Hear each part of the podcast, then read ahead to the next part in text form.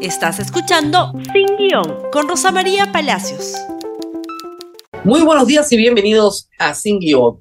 Hay varias noticias que se están desarrollando en simultáneo en este momento. Y en primer término vamos a hablar, por supuesto, de los fallecidos, porque la vida siempre es el derecho más importante. El día de ayer, nuevamente, un fallecido en la ciudad de Chala. Un punto difícil difícil de controlar para la Policía Nacional y para las Fuerzas Armadas. Chala está tomado desde hace nueve días, impidiendo el acceso a Arequipa, a toda la región Arequipa y sobre todo a la ciudad de Arequipa también, de eh, abastecimiento básico, como por ejemplo de gas, que en este momento escasea en la ciudad. Ayer se trató de tener una mesa de diálogo, pero los eh, dirigentes no quisieron identificarse. Asistió a puerta cerrada, lamentablemente, solo el alcalde saliente y el alcalde altrante. Y al final, lo único que se logró fue una confrontación, de las cuales tenemos imágenes que son eh, cortesía de El Búho, por favor. El Búho es una fuente muy importante, un medio muy importante en la región Arequipa. Y tiene estas imágenes en las cuales uno ve ya el ingreso de Policía Nacional en un número importante, y detrás de la Policía Nacional ingresa también las Fuerzas Armadas. Esa es una forma de eh, marcha que es bastante común. Normalmente va la policía por delante, que es la que trata con la población, y en el refuerzo atrás ingresan las Fuerzas Armadas. ¿Se logró liberar la vida? Sí, por algún tiempo, corto, pero inmediatamente hubo una confrontación. Lo que tenemos pixelado es el cuerpo de un fallecido, que obviamente por razones éticas no podemos eh, presentar a la opinión pública, pero hay un fallecido en Chala. Y luego lo que tenemos son enfrentamientos entre la población y los manifestantes que no son necesariamente parte de la población, pero que están ahí, acampando ahí hace nueve días. Básicamente se trata de mineros informales o ilegales. Recordemos que Chala es una zona muy violenta, lamentablemente, del país. Hace pocos meses hubo un enfrentamiento entre ocupantes de tierras donde se explota el oro. Hubieron 14 muertos y la policía se, llegó, se demoró bastante en llegar. Es una zona con poca presencia militar o policial y mucha actividad mafiosa vinculada al tráfico del oro. Por lo tanto, los propietarios, los verdaderos explotadores de este negocio, tienen recursos importantes para mantener a 5.000 personas fuera de su área de trabajo ya por nueve días. Sin embargo, sin embargo, todavía los acontecimientos tienen que esclarecerse porque suman 26 los fallecidos. Y muchos de ustedes dirán, pero ¿qué pasa con la policía? Bueno, veamos cómo están los policías, por favor, en este momento. Hay dos policías que están hospitalizados en UCI por graves heridas de bala. Es el reporte de ayer. Dos ya salieron de UCI. Entonces, estos policías que fueron recibidos así en Pichanaki sí han tenido una confrontación de bala contra bala. Y está clarísimo porque están heridos de bala. Pero no eso no ha pasado en el resto del país. Hay contusos, hay heridos, sí, más de 300, pero la represión parece haber tenido mucho más violencia que la violencia contra la Policía Nacional y la Fuerza Armada. Este es un asunto sumamente delicado. Acá nadie va a defender la violencia, nadie va a defender el daño que se le ha hecho a personas, a la economía, a las familias, pero por otro lado también hay que ceñirse a los reglamentos. Ahora, ¿por qué no hay ningún policía en este momento detenido por haber hecho uso arbitrario de la fuerza?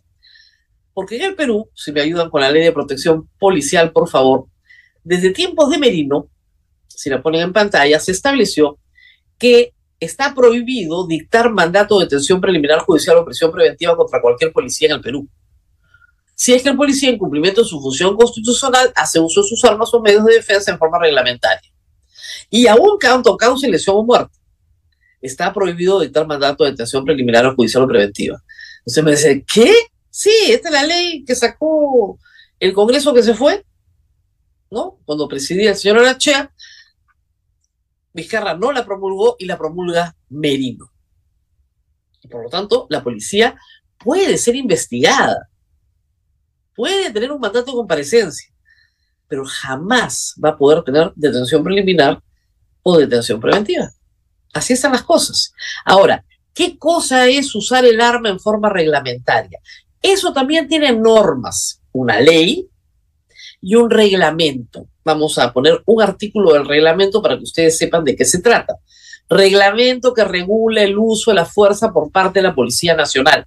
En ese reglamento está todo, muchachos. Está absolutamente todo. ¿Qué cosa es eh, fuerza letal? ¿Qué cosa es este, las operaciones policiales? ¿Qué cosa es resistencia pasiva, resistencia activa? ¿Qué cosas son los niveles preventivos, los niveles reactivos? Todo está todo está. Pero en el artículo 11e, que es el que nos interesa, por eso se les he puesto todo ese texto, dice lo siguiente. Eh, reglas de conducta en el uso excepcional de la fuerza letal, que se comprende como el grado más alto de reacción, ¿no es cierto? Cuando se genere un peligro real o inminente, inciso E, de muerte de personal policial u otra persona por la acción de quien participa en una reunión tumultuaria, violenta, el uso de la fuerza letal en esta situación solo se justifica ante un acto evidente, manifiesto e inmediato, generado por quien emplea violencia con objetos o armas que puedan causar lesiones graves o muerte. Esa es la norma. Es decir, se puede utilizar fuerza letal de acuerdo al reglamento que regula el uso de la fuerza por parte de la Policía Nacional, que es el reglamento de la ley 1168 del decreto legislativo, ¿ok? Sí se puede, pero en una reunión tumultuaria tiene que haber, miren, ¿ah?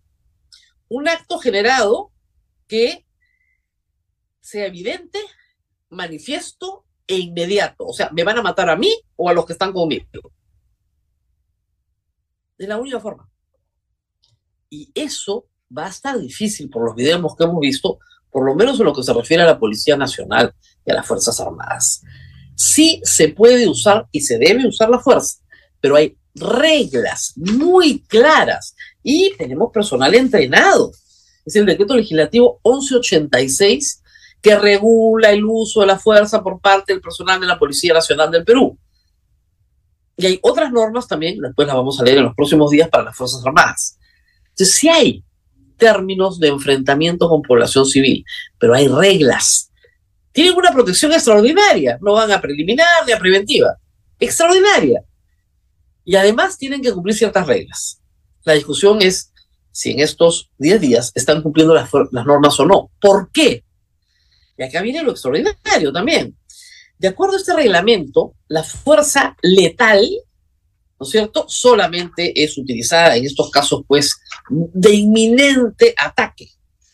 Y lo que ha dicho la señora presidenta es que no se les ha dado, no se les ha dado orden de utilizar fuerza letal. Entonces, el nivel reactivo es el control físico o las tácticas defensivas no letales. Eso está en el artículo 9 y lo pueden leer todos ustedes. Entonces, si no se dio la orden, ¿por qué se utiliza la fuerza letal? Y eso es algo que me encantaría preguntarle al ministro del Interior con los reglamentos en la mano para aclarar este asunto que hasta el momento no tiene aclaración. ¿Qué más? Bueno, ya el, el, Tribunal de Justicia Militar salió a aclarar lo que era necesario aclarar, por favor. Acá tenemos la nota de la República. Justicia Militar no investiga la muerte en 20, de 20 personas en protesta, ya son 26. ¿Por qué? Porque no le corresponde. Es decir, si se asesina a una persona, la justicia ordinaria es la competente. Pero, pero, si ese militar ha desobedecido sus órdenes, por ese acto de desobediencia, sí tiene que ser juzgado en el foro militar, por supuesto. Pero esa es una sanción administrativa que tiene que ver con las sanciones impuestas por el tribunal militar, que puede ser dado de baja, que puede ser amonestado, sancionado, castigado, etcétera, etcétera. Pero eso no exime de la justicia penal ordinaria. ¿Por qué? Porque esto, como lo decíamos ayer, ya se dilucidó hace muchos años en el Perú. ¿Qué más tenemos importante el día de hoy? Hoy debería llegar la Comisión Interamericana de Derechos Humanos para realizar una visita al país y tratar de recoger acá, ¿no es cierto?, un estado de situación más claro de qué es lo que está pasando. Si ha habido un exceso en el uso de la fuerza, me imagino que habrá recomendaciones en ese sentido. Y también, por supuesto, y también, por supuesto, un conocimiento directo de que estas protestas, teniendo algunas causas justas y legítimas, también tienen causas muy injustas e ilícitas. Y que esas personas también están en la protesta, como se ha podido ver ayer en el caso de Chala. Respecto al eh, mm, ámbito internacional de la crisis, se acaba de informar que la señora Lilia Paredes y sus hijos se encuentran en la Embajada de México. Eso ha sido informado en México por la Cancillería mexicana. La noticia ya llegó al Perú. Y espérense, eso es Colombia. Eso es, un eso es Colombia, no ha terminado con México. Hace varios días que el presidente López Obrador ha dicho una y otra vez que Pedro Castillo es el presidente del Perú y que es objeto de una persecución ilegal. Eso que anticipa que le van a dar el asilo a la señora Lilia Paredes a pesar de que está procesada en el Perú, a ella y a sus hijos. ¿Por qué? Porque de acuerdo a nuestras normas de asilo, son tratados internacionales que el Perú tiene que cumplir, el que califica la situación del asilado es el país asilante. Es decir, México tiene que calificar la situación de persecución política contra Lilia Paredes y sus hijos, no el Perú. México expide un salvoconducto y con ese salvoconducto, acompañados por el embajador de México, abordan un avión en el aeropuerto Jorge Chávez y se van a Ciudad de México. Ese es el procedimiento. El Perú podía o puede decir no hay salvoconducto, militarizamos los alrededores de la Embajada de México y si intentan salir, los apresamos. No creo que sea una solución razonable. La solución razonable es cumplir con el tratado. Para hacer un paralelo, ¿qué pasó con Alan García? El gobierno de Uruguay entendía que no había ninguna persecución política y que era un caso de delincuencia común y que por lo tanto no cabe el asilo. Cuando se trata de delincuencia común, no cabe el asilo. Pero el que califica la situación como delincuencia común o como, en fin, persecución política es, en este caso, el Estado mexicano. Y todo parece indicar que en efecto les van a otorgar el asilo. Ya lo dijo verbalmente el señor López Obrador. Y sobre Colombia, ayer el Estado peruano, a través del Ministerio de Relaciones Exteriores, ahora sí, por favor, el comunicado, sacó un comunicado muy fuerte, yo nunca he visto algo tan fuerte contra el Estado colombiano emitido por el Estado peruano. Y hay un profundo malestar, señala la nota, que es una nota de protesta, un profundo malestar del gobierno del Perú ante las reiteradas declaraciones del presidente Gustavo Petro, que efectivamente han sido reiteradas sobre la situación política en el país. Primero porque ha mentido. El señor Petro ha dicho que Pedro Castillo le han negado el derecho a la defensa. El señor ha tenido ocho abogados. Hay dos que renunciaron ayer, porque parece ser un, un cliente imposible. Todos los abogados le renuncian. Ha mentido sobre el Perú varias veces y ha deteriorado muy rápidamente una excelente relación que el pueblo peruano tuvo siempre con el pueblo colombiano. Y esa es la responsabilidad de Petro y de ahí la nota de protesta el embajador del Perú en Colombia ha sido llamado a Lima en consulta y luego se ha emitido esta nota de protesta contra Petro, que se ofrece de mediador de la nada, porque se ha declarado un enemigo, creo yo, de todos los peruanos. Y un gran amigo de Pedro Castillo, eso sí, nos queda a todos clarísimo. Pésima situación y, reitero, una muy deteriorada imagen de Colombia, que tuvo una excelente relación con el Perú realmente tan buena que formamos parte de la Alianza del Pacífico. Es una pena lo que ha pasado, es una pena por Colombia. Muy bien, y a esta hora están convocados los congresistas para votar la reconsideración del adelanto de elecciones. Hay varios proyectos. El primero que se va a votar es el que se está reconsiderando, que establece que las elecciones van a ser en diciembre del 2023. Un plazo que ya viene siendo ajustado y modifica varios artículos de la Constitución. ¿Cómo votaron la última vez? Acá tenemos una lista de congresistas que votaron en contra. Por favor, si me ayudan.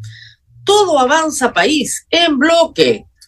Buena parte de Perú bicentenario votaron en contra, en contra.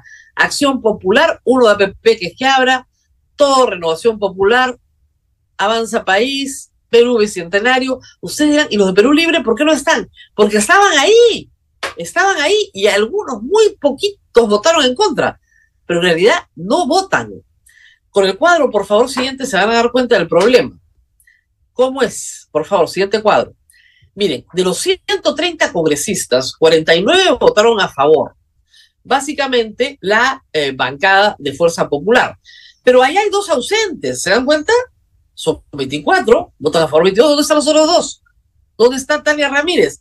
No quiere irse, pues. Entonces desaparecen de senda. Y en Perú Libre, que son 15, uno encuentra cuatro abstenciones y los otros diez. Ah, pues. Entonces no solamente hay gente que está a favor o en contra o que se abstiene, sino hay gente que desaparece. ¿Cuántos desaparecidos tenemos? Creo que hemos encontrado 23 desaparecidos, 23 de los 130. Hay dos que no pueden estar. Uno es prófugo de la justicia y el otro está fugado. Pero ya, ¿y los otros 21? ¿Dónde están? ¿Dónde están? Votan con los pies. No, señor, eso no puede ocurrir. Tienen que votar para que quede claro cuál es su posición. O estás a favor o estás en contra o abstienes, pero déjalo por escrito. En todo caso, se alcanzaron 49 votos a favor, 33 en contra y 25 abstenciones. ¿Cuántos votos se necesitan? Ah, tenemos una nota sobre el adelanto de elecciones. Por favor, adelante con la siguiente nota. Esta este va a ser nuestro link hoy en la República en vivo para que ustedes sigan desde el Congreso las votaciones, ¿ok? ¿Cuántos votos se necesitan en esta votación para ir a una reforma constitucional? 87 votos hoy y 87 votos apenas se inicie la siguiente legislatura que van a tener que adelantar, ¿ok? Eso es. Pero ¿qué pasa si no hay 87 votos? Murió el payaso, no adelantó elecciones. No necesariamente. Fíjense ustedes que pasa una cosa bien curiosa. Si hay 66 votos, podemos ir a un referéndum. Y en ese referéndum, en ese referéndum, los peruanos decir lo que pensamos. Entonces, ya no se necesita a Vladimir Cerrón y a su combo. Ya no pueden chantajear al resto con asamblea constituyente o muerte. Ya no. Con 60 nos podemos ir a un referéndum. Algo más, con 66 se puede, que ya está aprobado, se puede votar en referéndum la bicameralidad. La bicameralidad en la legislatura pasada se aprobó con más de 66 votos y no se llegó a los 87 y había una reconsideración pendiente. Pero con 66 también lo pueden poner en la misma balota del referéndum. Y el referéndum se puede hacer en 90 días. Que pongan el referéndum el adelanto de elecciones, que pongan en el referéndum la bicameralidad. Y si quieren, la reelección de congresistas. Lo que no pueden poner es la Asamblea Constituyente. ¿Por qué? A ver, siguiente nota de la República el Tribunal Constitucional estableció que una asamblea constituyente es antijurídica y solo posible vía acto contrario al derecho. Es decir, tienes que dar un golpe de Estado. O, modificar la Constitución, el artículo 206, que dice que toda reforma constitucional se aprueba por dos tercios del Congreso, 87 votos en dos legislaturas, o 66 votos más referéndum, que es lo que estamos planteando ahora. Si eso se modifica, implicaría también que con 66 votos más referéndum se apruebe que una forma de modificar la constitución en el futuro es la Asamblea Constituyente. Eso es lo único que podrían hacer. Pero ¿saben qué pasa? Que en el Congreso no hay 66 votos para eso, pero sí hay 66 votos para el adelanto de elecciones. Y esa es la gran ventaja de los que proponen el adelanto de elecciones esta mañana. Conversé hace unos minutos con el señor Anderson y dice que cree que es posible conseguir los 66 votos. Eso cambia completamente la dinámica. Y no vamos a ir adelante elecciones mañana, pero en 90 días vamos a votar al referéndum. Veamos los resultados de ese referéndum, que va a ser importante. Y luego se inicia el proceso, se convoca elecciones y en ese proceso de convocatoria de elecciones hay un año para hacerlo. Porque se necesita el año, de verdad.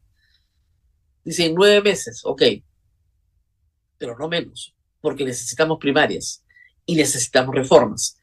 Y la mayoría de los peruanos ha dicho adelanto de elecciones con reformas. Iríamos a votar el adelanto de elecciones con reformas, satisfaciendo la demanda popular. Vamos a ver qué pasa hoy en el Congreso.